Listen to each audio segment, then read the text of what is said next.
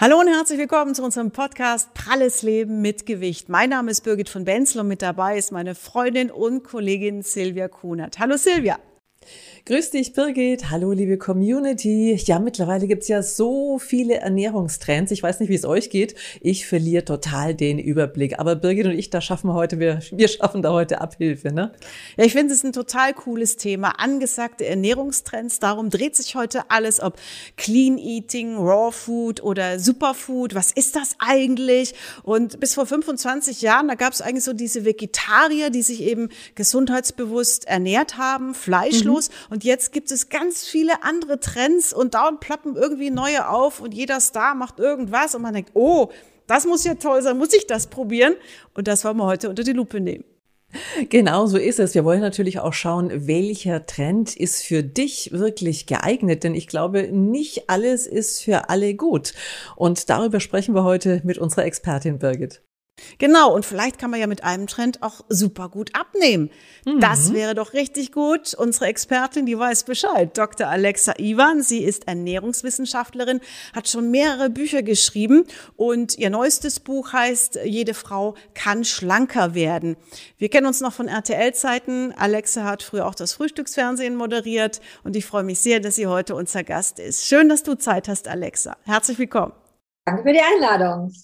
Alexa, wir hatten im Juni den Olympiasieger Matthias Steiner zu Gast, erinnerst dich bestimmt, den Gewichtheber. Und er hat nach der Karriere 45 Kilo abgenommen. Er hat uns seine ganze Geschichte erzählt und er hat äh, quasi Brot erfunden, Low Carb Brot, also zumindest ein, ein Rezept. Da gibt's ja äh, mehrere Rezepte oder mehrere äh, Sorten von Brot. Was bringt dieses Low Carb überhaupt? Ähm, es geht darum, möglichst wenig Kohlenhydrate in der Ernährung ähm, zu haben, weil die Ernährungswissenschaft ist ja eine sehr lebendige Wissenschaft und man hat inzwischen fest, festgestellt, früher hieß es ja immer, Fett macht Fett, ne? deswegen sollten wir möglichst fettarm essen, dass das so nicht so ganz stimmt, sondern dass es eher die Kohlenhydrate sind, die uns Probleme machen, auch gewichtsmäßig Probleme machen, weil sie eben sehr schnell in Fettpolsterchen umgewandelt werden in unserem Körper, wenn wir sie nicht durch Bewegung ähm, verbrauchen. Auch viele Krankheiten, gerade so Herzprobleme, Gefäßkrankheiten, ähm, rühren durch oder kommen durch zu viel Kohlenhydrate in der Ernährung. Und man hat eben festgestellt, dass man sehr vielen Menschen, die ähm, sehr übergewichtig sind, die so im Bereich Adipositas gehen, also krankhaftes Übergewicht, dass man denen helfen kann, wenn sie die Kohlenhydrate in der Ernährung ähm, reduzieren. Mhm. Also der Matthias Steiner hat das jetzt nicht erfunden, der hat eine Brotmischung erfunden, weil Brot ist immer das Problem, gerade für uns Deutsche. Wir sind sehr an Brot gewöhnt. Es gibt mhm. Brotzeit. Ne? Wir ja. haben die Stulle. Viele machen Brotzeit abends, ne?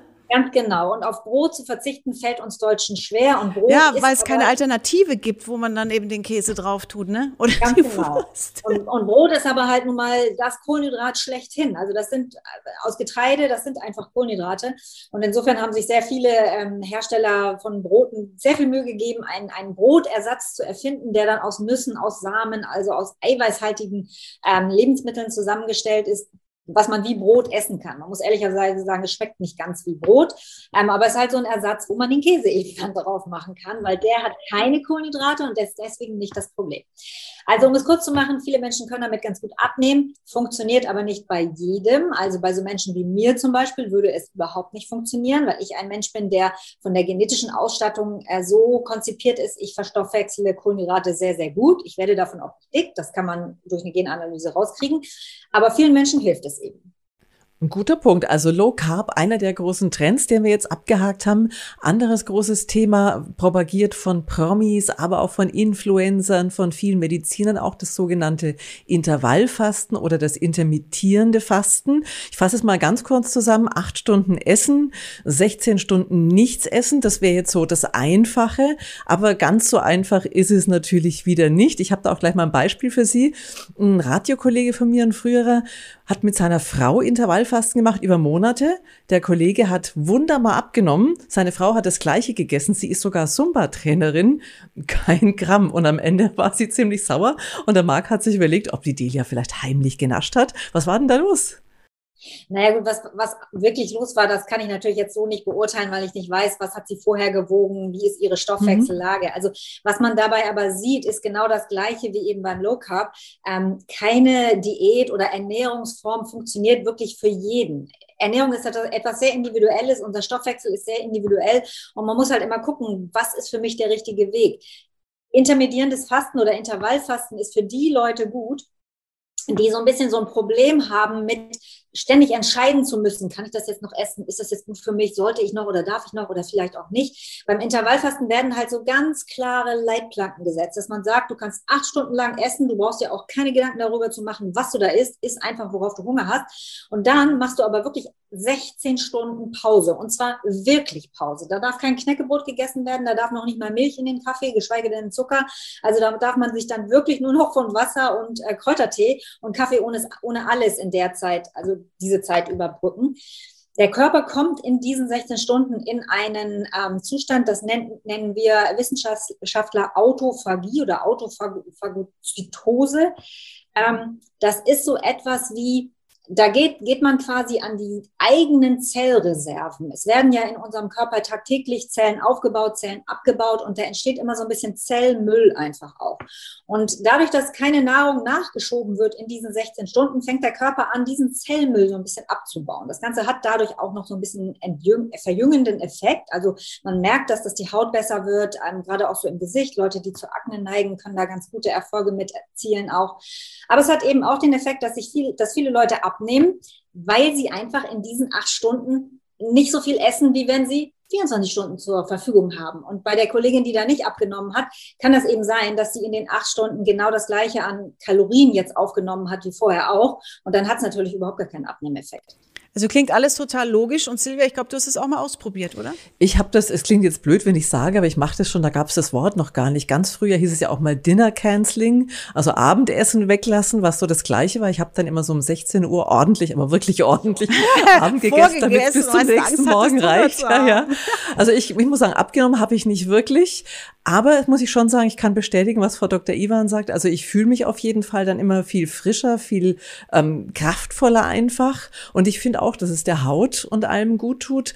Und tatsächlich, ich bin ein sehr guter Esser, ein Genussesser. Ich glaube, wenn ich das nicht machen würde, wäre ich wahrscheinlich durchaus ähm, properer, sage ich jetzt mal. Und wenn Kommen wir direkt ja. auf Vorrat Essen am Ende nicht machen würden, am Ende des Tages, dann würden sie vielleicht auch noch ein bisschen abnehmen. Ich, ich arbeite daran. Kommen wir gleich zum nächsten Trend. Vielleicht ist das auch was für dich, Silvia. Raw Aha. Food, also Rohkost, so ist in mhm. aller Munde. Ähm, Alexa, was steht denn da auf dem Speiseplan und wie funktioniert das?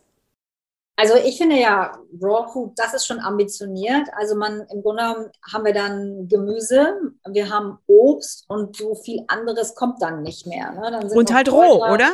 Nicht Kräuter, gekocht? Pilze. Ja, so ganz leicht angewärmt ist schon, ist schon auch erlaubt, aber es ist es ist eine komplett pflanzenbasierte äh, Ernährung und auch der ganze Getreidebereich fällt so ein bisschen raus, weil Getreide können wir so nicht essen. Das muss ja, muss ja eigentlich auch alles aufgeschlossen und gekocht werden vorher erstmal, sonst können wir das ja gar nicht verdauen. Also ganze Getreidekörner verdauen wir einfach nicht.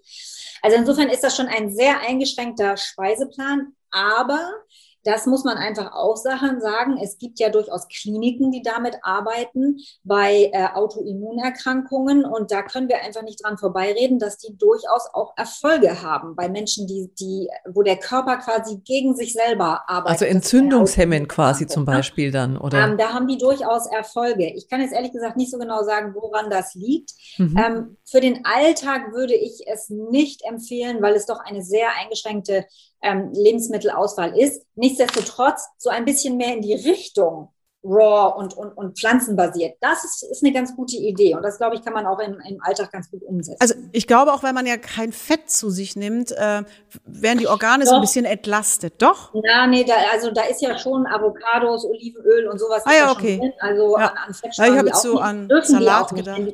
Ja, nein, nein, nein, nein. Also Fett, Fette sind da schon drin. Die dürfen auch nicht an Fett sparen, weil ansonsten ist es einfach viel zu wenig. Ne? Mhm. Gibt's gibt's auch ein Buch, ist mir der Titel nämlich so ins Gesicht gesprungen. Fett ist nett, hat irgendwie eine Kollegin von Ihnen ja. geschrieben. Fand ich auch ja, ganz. Ja, das ist auch komplett richtig. Das ist auch komplett richtig. Diese Angst vor Fett, die, die uns jahrelang eingetrichtert wurde. Als ich studiert habe, war das auch noch so. Da hat man das gedacht. Ähm, das ist längst, äh, längst überholt. Das Fett ist nicht unser Problem. Abgesehen mal davon, dass man Fett auch nicht unendlich essen kann. Da ist irgendwann mal eine Obergrenze. Ja, mhm. Kohlenhydrate aber, weißen Toast, können Sie essen, bis Ihnen das zu den Ohren wieder rauskommt. Der Körper sagt da nicht Stopp. Beim Fett ist das anders. Ne? Ja, und dann mit leckeren Zutaten ist schon so. Ähm, ich muss jetzt schon wieder aufs Essen. Also ich, ich, wie gesagt, ich esse gern. Für mich ist das ein Stück Lebensqualität. Und als ich vor einiger Zeit mal essen war mit einer Freundin Abend, dann hat sie mir erzählt, ähm, sie würde jetzt mit ihrer Ernährungsberaterin eine Reverse Diet machen. Das heißt, sie würde jetzt quasi wieder Kalorien zuführen, um abzunehmen. Dann habe ich gesagt, das habe ich jetzt nicht so ganz verstanden. Ich lasse mir das einfach mal von Ihnen erklären. Ja, das ist äh, wieder ein neue, neuer Name für ein eigentlich altbekanntes ähm, Phänomen. Also was ja Menschen tun, die abnehmen wollen und die im klassischen Sinne so eine Diät machen, ist ja, die schrauben ihre Kalorienzufuhr äh, runter. Damit nimmt man dann natürlich äh, ab. Es wird Körpermasse abgebaut, was dann aber passiert ist, der Grundumsatz sinkt. Ja, sinkende Muskelmasse, sinkende Körpermasse führt dazu, dass man einen gesenkten Grundumsatz hat. Das heißt, man kann mit diesem gesenkten Grundumsatz nie wieder so essen wie vorher. Man würde sofort zunehmen. Der Körper würde das sofort wieder einlagern. Und das ist dann dieser, dieser bekannte Jojo-Effekt. Ähm, je stärker man runtergeht, desto, desto stärker kann man hinterher auch wieder hochgehen. Und das ist natürlich das, was unbedingt vermieden werden sollte. Deswegen gibt es gerade in Sportlern Sportlerkreisen eben diesen Trend, dass man sagt, du kannst für eine bestimmte Zeit die Kalorienzufuhr runterschrauben. Du musst dann aber, und jetzt kommt Achtung, immer in Kombination mit wirklich einem guten Training sehen, dass du das wieder hochkriegst, dass du deinen Stoffwechsel wieder nach oben kriegst, weil ansonsten bist du immer auf diesem niedrigen Niveau und äh, musst immer mit weniger Essen äh, auskommen. Und das möchte, möchte man ja eigentlich nicht. Ne? Insofern, also, alles gar nicht so einfach.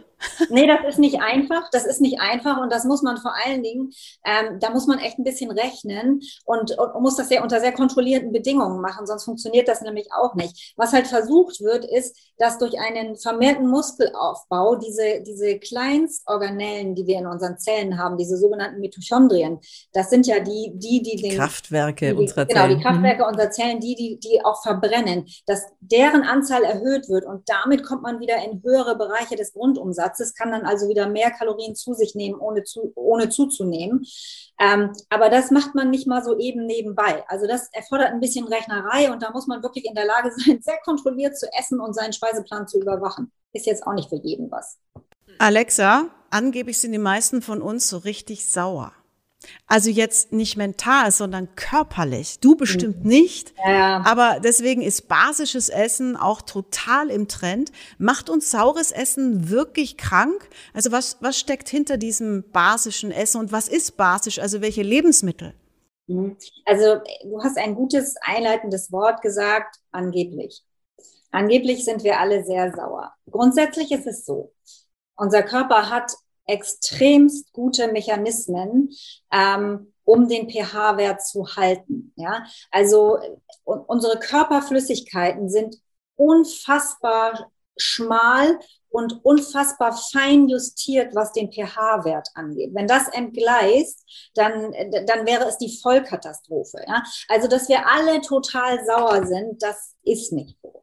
Wir haben in der heutigen Ernährung viel zu viele Lebensmittel, ähm, die auf eine Art und Weise verstoffwechselt werden, die für uns ungünstig sind. Und das sind in allererster Linie diese ganzen Fertigprodukte, die wir haben, die mit zu viel Salz, zu viel Zucker, zu viel Zusatzstoffen angereichert sind. Das ist nicht gut für unseren Körper. Wir können das aber, wir gleichen das schon aus. Also, dass wir alle jetzt pausenlos übersäuert sind, dem ist nicht so. Nichtsdestotrotz ist es gesundheitlich günstig, wenn wir uns mehr auf diese basische äh, Seite begeben. Und das macht man, indem man mehr Gemüse isst, indem man mehr Obst isst oder bestimmte Obstsorten isst. Ist jedes Gemüse basisch?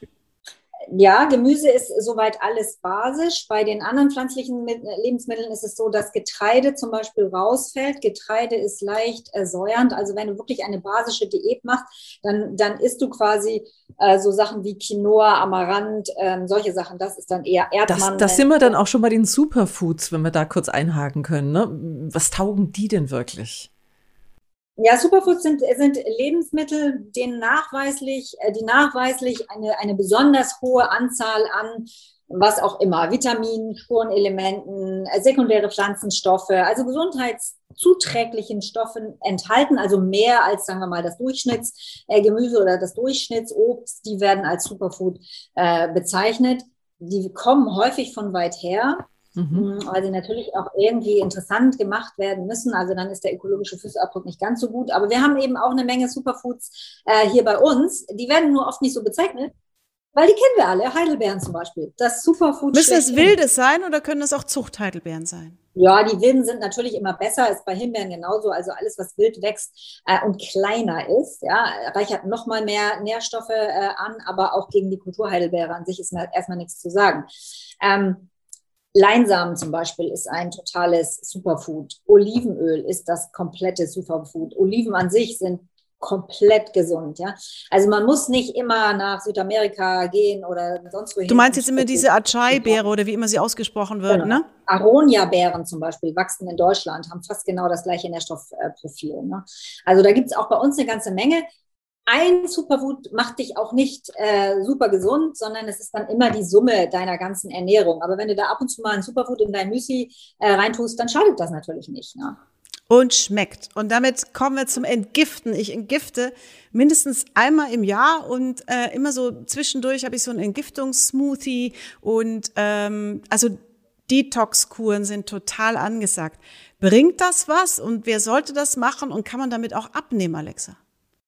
Also Detox-Kuren an sich sind etwas fürs Wohlbefinden. Ja, unser Körper hat Organe, die entgiften. Das ist in erster Linie die Leber und die Niere und das tun die auch pausenlos. Also von daher besteht jetzt erstmal kein, äh, kein sofortiger Handlungsbedarf, dass wir uns alle entgiften müssen. Aber ähm, die meisten Menschen empfinden als subjektiv ein Wohlbefinden, wenn sie einfach mal eine Zeit lang ähm, sich nur von Obst und Gemüse, darum geht's ja meistens, ähm, ernähren weil sie natürlich in dem Moment, wo sie den Kuchen und die Kekse und die Chips und die Fertigprodukte und den Gin und Zucker, ne, das alles mal eine Weile streichen, ähm, so viel mehr Nährstoffe und so viel mehr ähm, Mikronährstoffe aufnehmen, dass sie sich natürlich besser fühlen. Ja? Und das hat man so ein bisschen als Trend vermarktet und sagt, wir machen jetzt alle Detox. Oft wird das dann mit so Säften gemacht, gemacht dann ist das so ein Mit Staudenselleriesaft. Hast du davon schon was gehört? Mach ich. Wow. Ja, so Hast du? Ne, Hast du schon mal probiert? Klar, natürlich. Dann weißt du auch, was der bewirkt, der Staudenselleriesaft. Vor allem, was ich wer schmeckt. ja der räumt dann so richtig schön durch, wenn ich das so das sagen darf. Das muss man ja schon wollen. Aber ähm, Staudenselleriesaft hat durchaus etwas, und zwar stammt das ursprünglich aus der Krebstherapie, weil man festgestellt hat, dass Staudenselleriesaft mit einem, in, im Zusammenhang mit einem Krebsmedikament äh, die antioxidative Kapazität eines Körpers durchaus erhöhen kann. Und ähm, bei, bei Krebszellen ist es ja auch so, da entarten Zellen auf eine Art und Weise, wie man das nicht haben möchte. Und man möchte dieses Entzündungsgeschehen, dieses überbordende, diese Zellteilung möchte man eindämmen. Und da hat man eben festgestellt, das kann man mit bestimmten Medikamenten tun. Und wenn man da Staudenselleriesaft oben drauf tut, dann wirkt das noch besser. Und dann hat man das rausgenommen aus dieser Krebstherapie und sagt, warum soll man das nicht auch Gesunden geben? Möglicherweise hilft das auch da. Also Staudenselleriesaft wirkt Blutdruck senken, wird Blutfett senken, wirkt auch antidiabetisch. Das ist tatsächlich nachgewiesen. Und wenn du den einmal im Jahr trinkst, dann tust du deiner Gesundheit äh, absolut was Gutes, so du das denn durchhältst und runterkriegst. Aber das man gewöhnt sich dran, kann ich nur sagen. Ja, Birgit schwört drauf. Ich weiß es, sie ist wirklich mittlerweile, also ich, ich, möchte nicht drüber nachdenken, aber das sind wir auch schon beim Thema. Jeder ist ja anders. Wie ist es denn mit personalisierter Ernährung? Das ist ja auch so ein ganz großer Hype gerade, ne? Ja, genau. Also das ist ja das, wo wir als Wissenschaftler immer mehr hingehen. Es, früher war es ja so, dass wir so ein bisschen medizinisch an die Ernährung rangegangen sind und in der Medizin ist es halt so, man versucht bestimmte Stoffwechselwege zu ergründen. Nehmen wir mal an, wie entstehen Kopfschmerzen und dann hat man festgestellt, Aspirin ist ein Stoff, mit dem können wir Kopfschmerzen unterdrücken. Bei 98 Prozent der Menschen funktioniert das. Also so ein Gießkannenprinzip. Und so hat man halt gedacht, können wir das mit der Ernährung auch machen. Gesunde Ernährung ist für jeden Menschen das Gleiche. Und ähm, im Laufe der Zeit sind wir dann halt drauf gekommen, so ist das aber gar nicht. Ja, also was für mich gesund ist, muss für euch noch lange nicht gesund sein und umgekehrt. Jeder Körper, jeder Stoffwechsel ist so individuell, dass man da wirklich, gerade wenn es in den Bereich ähm, gesundheitliche Probleme geht, ganz genau und ganz persönlich drauf gucken muss. Natürlich können wir sagen, präventiv gilt für alle das Gleiche. Obst und Gemüse ist gesund. Ne? Ähm, das kennt jeder, was, was wir da an, an, an grundsätzlichen Empfehlungen haben. Aber wenn es dann eben um Krankheitsprophylaxe oder eben um Therapie geht, ähm, von krankheitsabhängigen oder ernährungsabhängigen Krankheiten, dann sind wir auf einer super, super individuellen ähm, Ebene unterwegs. Und dann muss man wirklich den Stoffwechsel ganz genau angucken. Ähm, und da kommen wir jetzt immer mehr auch hinein, dass man Gene analysiert, ähm, dass, die, dass man die Darm, das Darmmikrobiom mhm. analysiert. Mhm. Und das ist komplett anders bei jedem und darauf dann Empfehlung, Ernährungsempfehlungen äh, aufbaut. Und da kommt zum Beispiel dabei raus, dass für manche Menschen Low Carb der falsche Weg ist. Ja? Also es war ganz, ganz viel drin heute, so viel Information, die muss man erstmal verarbeiten. Aber was bei mir hängen geblieben ist, dass so im Prinzip ähm, die Grundregeln schon überall irgendwo gleich sind. Ne? Mhm, genau, also so die Ernährung, also, es also eigentlich sich. Ausgewogen mhm. letztlich. Ne? Ich denke da an diese klassische Ernährungspyramide im Prinzip auch. Ne? Obst, Gemüse und so die, die guten Sachen dann ganz am ja, Schluss. Ja, wobei die Ernährungspyramide wird ja auch von einem Teil der Wissenschaft, äh, so wie ihr sie kennt, ne, wird ja von einem Teil der Wissenschaft auch angezweifelt, die, da, die das ja austauschen. Die sagen, die eiweißhaltigen Sachen müssen eigentlich viel stärker vertreten sein. Ähm, insofern, was man, glaube ich, sagen kann, ist, wer sich 80 Prozent der Zeit ausgewogen ernährt, der hat in den letzten 20 Prozent kann der auch mal alle fünf gerade sein lassen. Da muss man nicht immer alles nach allen Regeln richtig machen. Unser Körper ist da schlau genug, um sowas auszuhalten äh, und auch auszugleichen. Also ich glaube, da kann man so ein bisschen den Stress rausnehmen einfach auch. Dann darf es auch mal ein Eis sein oder ein Gläschen Wein. Ja, ja, sowieso. Mal, sündigen darf man immer mal. Und du machst uns richtig Mut, Alexa. Und zum anderen kann jeder auch mal ähm, das für sich mal ausprobieren, äh, wenn er möchte ähm, und so sein, seinen Weg einfach finden, weil gute Sachen äh, waren ja heute wirklich auch dabei bei den Trends.